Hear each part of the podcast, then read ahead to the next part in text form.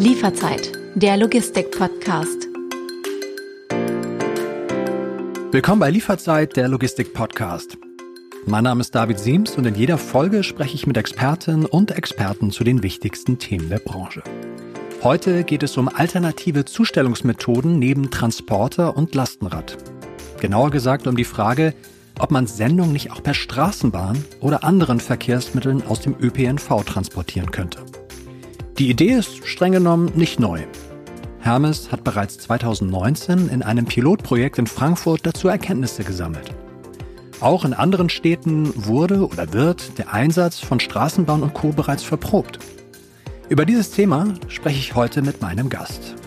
Professor Dr. Ralf Bogdanski von der Technischen Hochschule Nürnberg, einem der führenden Experten auf dem Gebiet der nachhaltigen Stadtlogistik.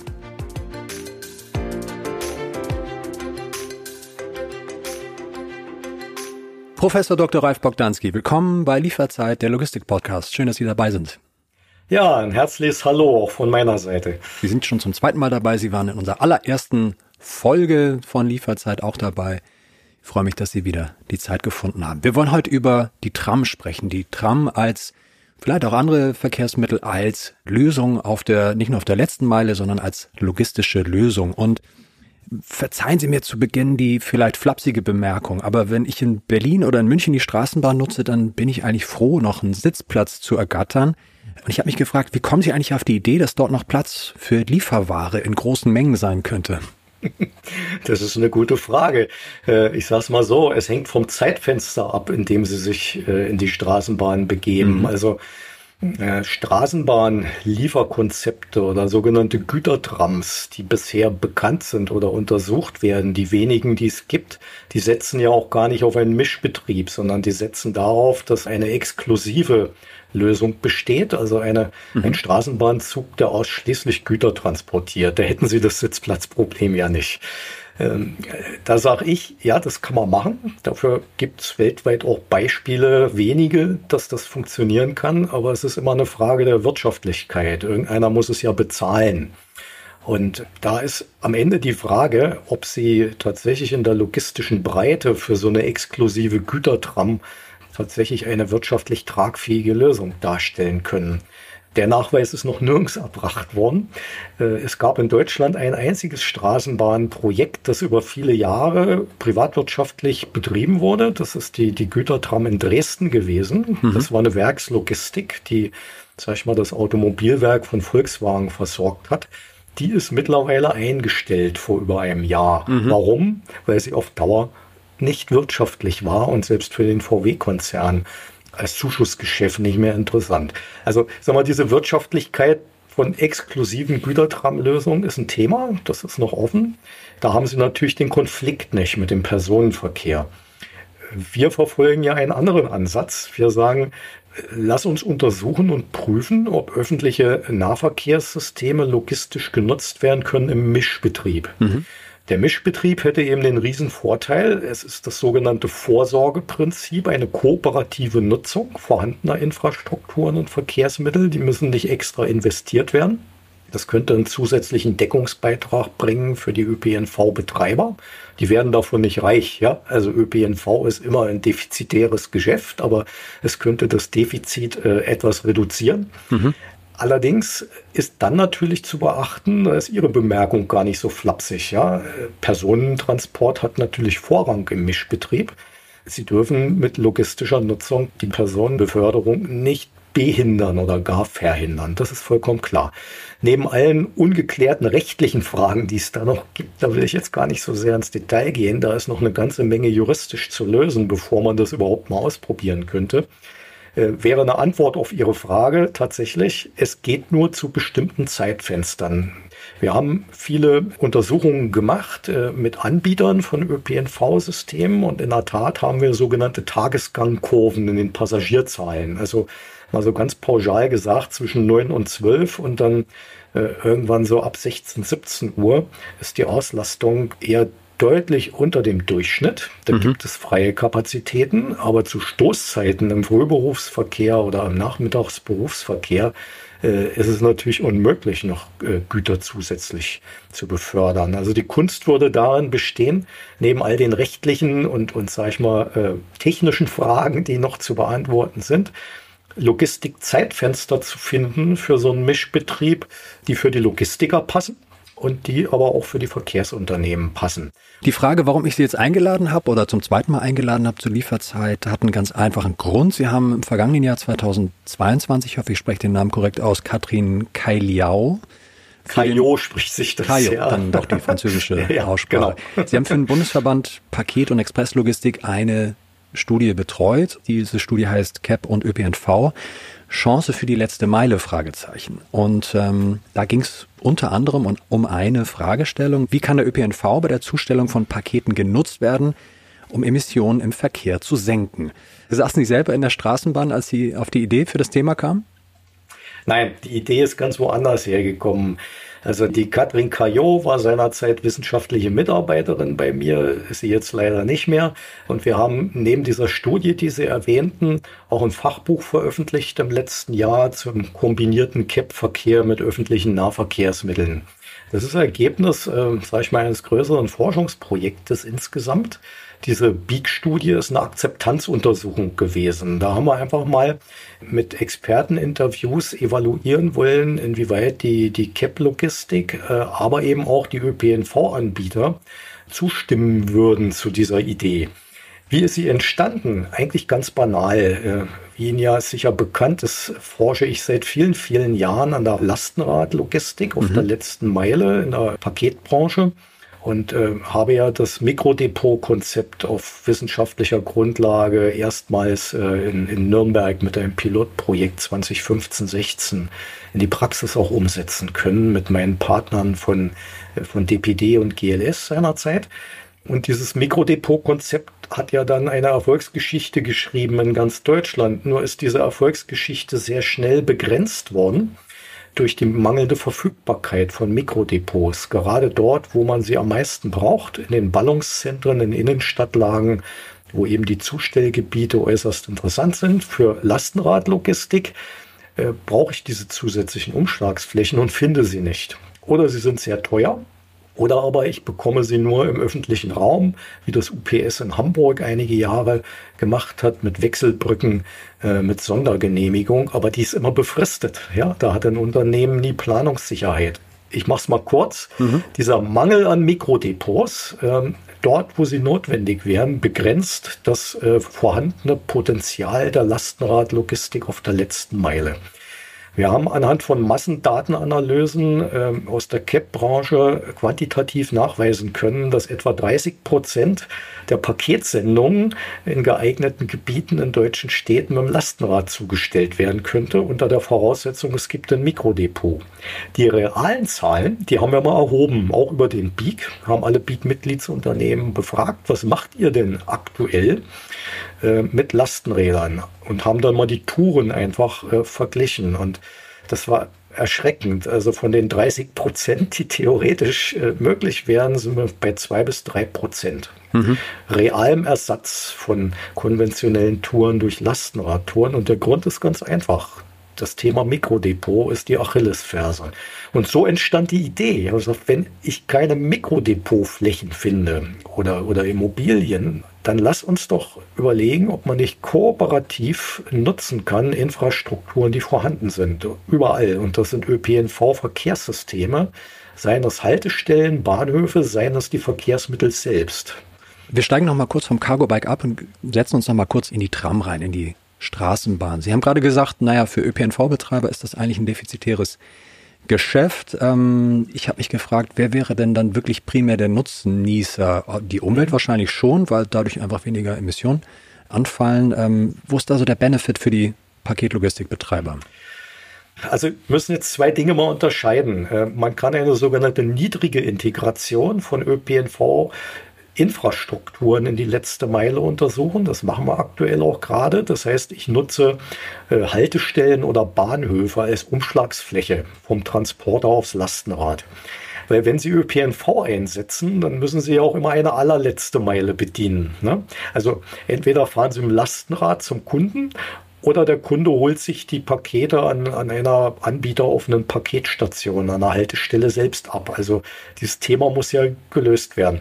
Und, die Tram muss dann auch pünktlich kommen. Äh, so ist es, so ist es. Und jetzt ist die Frage, wem nutzt es? Also, wie gesagt, ein ÖPNV-Verkehrsanbieter wird es aus rein betriebswirtschaftlichen Gründen nicht fordern.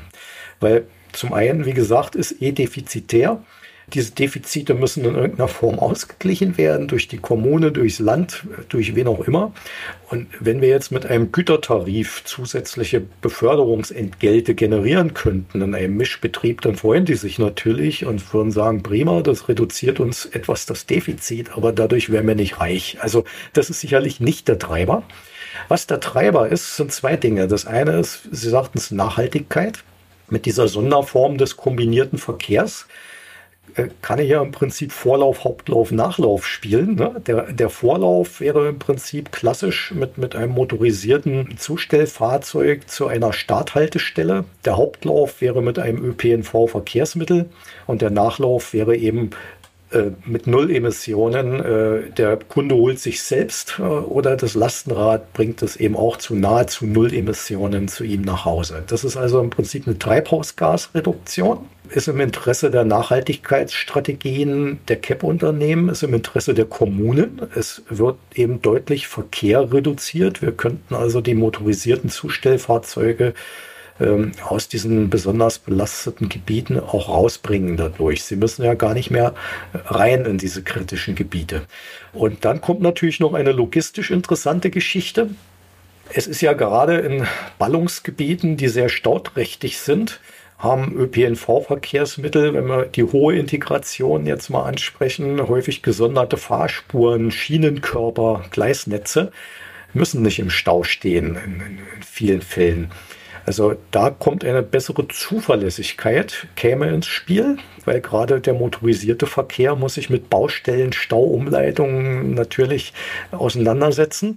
Und das zweite Thema ist natürlich, wenn wir mal gedanklich die Stadt verlassen und äh, Ballungsräume in Innenstädten, wenn wir in die Fläche gehen wollen, in Metropolregionen und Ballungszentren, da könnte es auch logistisch sehr effizient sein und wirtschaftlich für einen CAP-Logistiker, den Hauptlauf, die lange Strecke eben nicht selber fahren zu müssen, sondern nur noch die Feinverteilung vor Ort, beispielsweise mit dem Lastenrad. Also das kann dann eben auch tatsächlich ein betriebswirtschaftlich sehr interessantes Thema sein, wenn der Anwendungsfall dazu passt.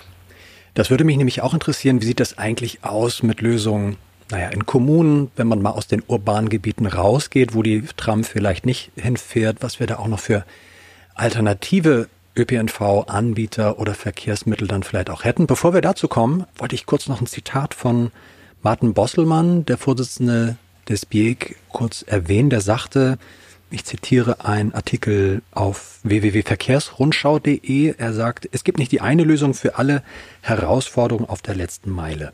Das ist ein Satz, der kommt mir sehr bekannt vor. Den habe ich schon in unterschiedlichem Kontext schon äh, gehört von Personen, die in der Logistik zu tun haben. Wenn wir noch mal kurz bei der Tram bleiben. Also, ähm, wie kann man sich denn das wirklich äh, praktisch vorstellen? Ab wann könnte eine Tram, die das vielleicht vorausgeschickt ja eigentlich keinen, also es gibt ja eine, eine lange Historie von der Tram auch in Deutschland, die schon in den 30er Jahren oder auch früher auch schon eingesetzt wurde zum Lebensmittelverkehr. Hermes hat ja auch schon 2019 in Frankfurt mit der Tram als ÖPNV Fortbewegungsmittel für Güter äh, experimentiert. Was glauben Sie, also wann können wir wirklich von einem realistischen Szenario ausgehen, dass wir sagen, ich bin in Berlin, ich bin in Duisburg, ich bin in München und da fährt dann wirklich auch ein Waggon mit Paketen hinterher oder vielleicht hinten dran. Ab wann glauben Sie, könnte das soweit sein? Wir haben in Deutschland ähm, circa 70 Städte mit einem Straßenbahnnetz. Mhm. Und ähm, wenn man mal in Deutschland die Städte betrachtet ab 40.000 Einwohner, die also, sag ich mal, für solche Sonderformen der Logistik auf der letzten Meile interessant wären, dann reden wir über knapp 300 Städte. Und dann kann man sagen, gut, nur ein knappes Viertel dieser 300 Städte hat überhaupt ein Straßenbahnnetz.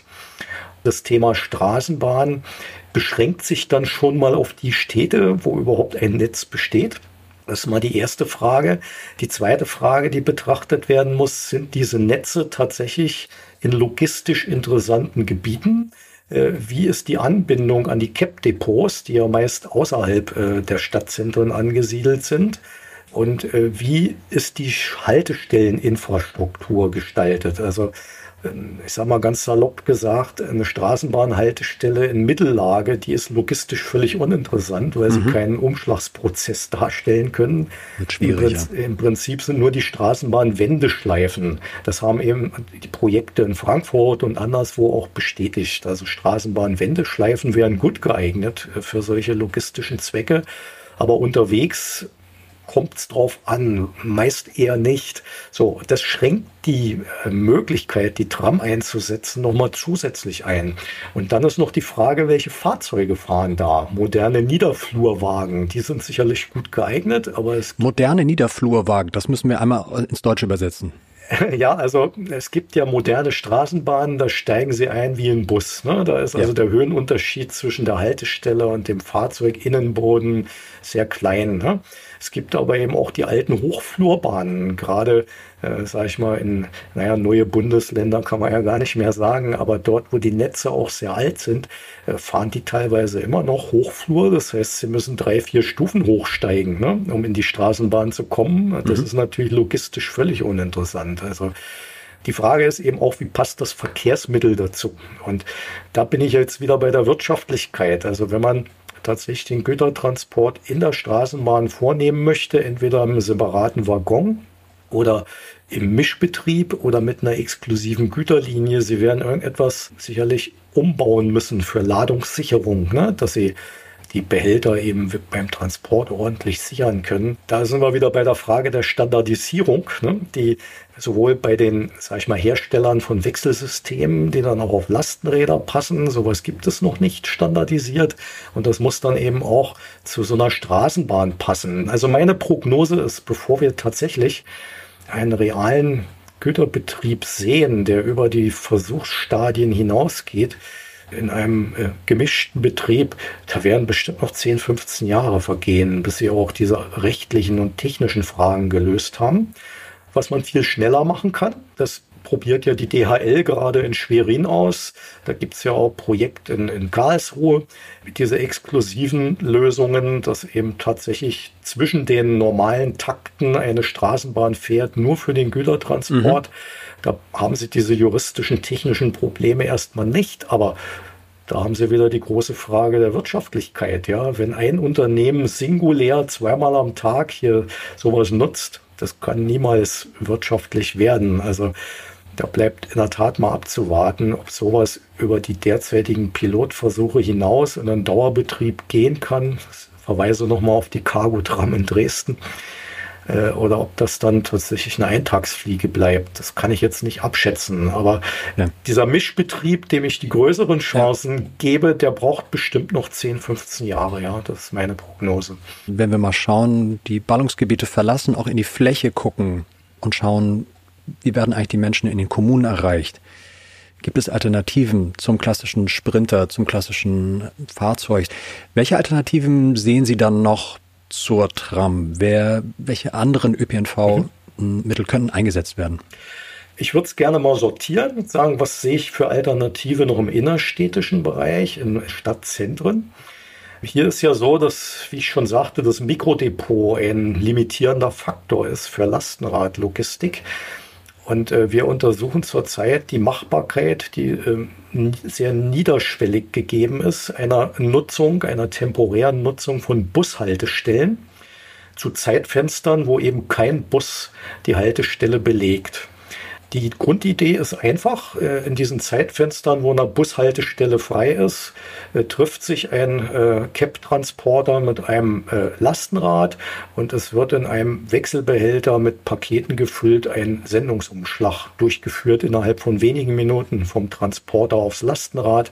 Der Transporter fährt seine Tour weiter und der Lastenradkurier kann sein Gebiet bedienen. Das nennen wir Haltestellenkonzept oder mhm. niederschwellige Integration von ÖPNV-Verkehrsinfrastruktur. Der Vorteil ist, Bushaltestellen finden Sie in jeder Stadt. Meistens oder oft sind es sogenannte Haltebuchten. Es gibt auch noch andere Bauformen. Aber sie haben immer eine gute Straßenanbindung und in vielen Fällen behindern sie den anderen Verkehr in so einem freien Zeitfenster nicht. Und sie brauchen auch juristisch und technisch keine besonders tollen Lösungen. Sie brauchen nur eine Ausnahmegenehmigung der Kommune oder des Verkehrsbetriebes die Haltestellen eben für ein paar Minuten in solchen Zeitfenstern nutzen zu dürfen.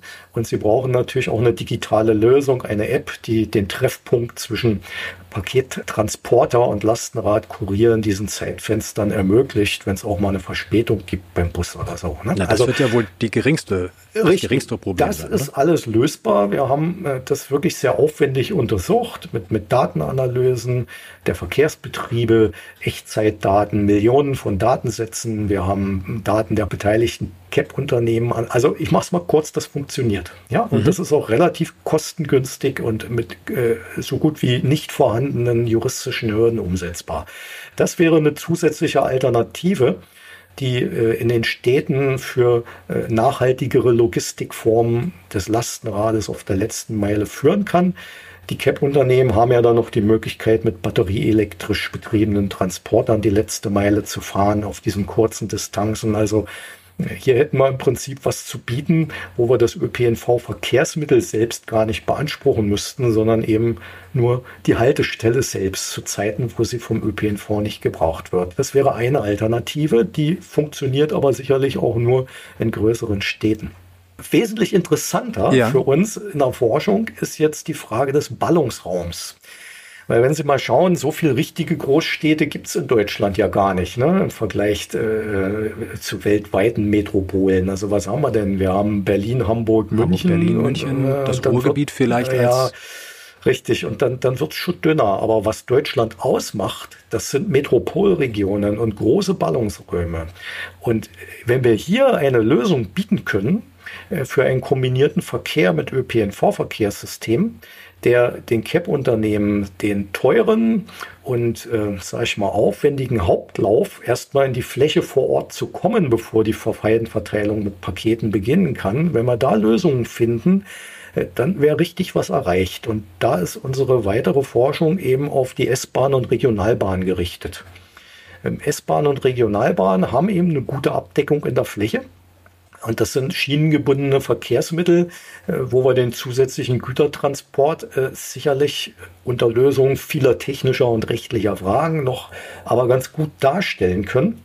Und dann würden wir tatsächlich entlang von Regionalbahnstrecken und S-Bahnstrecken äh, eine, eine dezentrale Mikrologistik ermöglichen können, zum Beispiel mit Lastenrädern oder mit anbieteroffenen Paketstationen an den äh, Bahnhöfen, die sehr nachhaltig ist, aber auch sehr kostengünstig. Also hier hätten wir dann eine wirtschaftliche, ökonomische Nachhaltigkeit und für die Kommunen und für die äh, CAP-Unternehmen auch die ökologische und soziale Nachhaltigkeit gewährleistet. Das Interesse an solchen Lösungen ist sehr, sehr groß, muss ich sagen, äh, seitens der Metropolregionen, seitens der ÖPNV-Anbieter, aber auch seitens der öffentlichen Verkehrssystemanbieter. Wir haben über verschiedene Konzepte gesprochen. Wir haben auch ganz viel über die letzte Meile gesprochen. Einsatz von Cargo-Bikes. Die Kombination ist ja immer wichtig, das zu beachten. Kurze Frage, kurze Antwort. Gibt es irgendeinen Konzept, irgendein Mischkonzept, irgendein Verkehrsmittel, woran gerade geforscht wird, was wir jetzt missachtet haben oder was wir vergessen haben, was vielleicht so die letzte Meile auch noch befeuern könnte? Ich bin ja jetzt nicht mehr der Allerjüngste, ja. Äh, nach meiner wirklich sehr, sehr langjährigen Erfahrung äh, ist der Verkehrsträger Straße in der Logistik der wichtigste Verkehrsträger und er wird es bleiben. Also mhm. ähm, wenn wir Konzepte finden, die den Verkehrsträger Straße eben nachhaltig und effizient nutzen, dann haben wir den größten äh, Skaleneffekt. Deswegen haben wir einen Fokus auch auf das Verkehrssystem Bus gelegt. Danach kommt gleich die Schiene. Ja, weil die Schiene eben auch in die Fläche geht und wesentlich größere Transportkapazitäten auch ermöglicht. Und dann sehe ich eigentlich alles andere unter ferner Liefen. Was haben wir noch? Wir hätten die Drohne. Ja, also das ist ja etwas auch, was mit viel medialer Aufmerksamkeit untersucht wird. Die Drohne halte ich für ein sehr zielführendes Verkehrsmittel für Sondertransporte, medizinische Eilgüter, was auch immer, wo die Kosten keine große Rolle spielen und wo es sehr schnell und sehr pünktlich sein muss. Das werden wir erleben, denke ich, dass die Drohne für diese Sonderanwendungsfälle äh, sich etablieren wird, aber nicht für den Transport von Paketsendungen in der Breite, in der Fläche, in der Masse.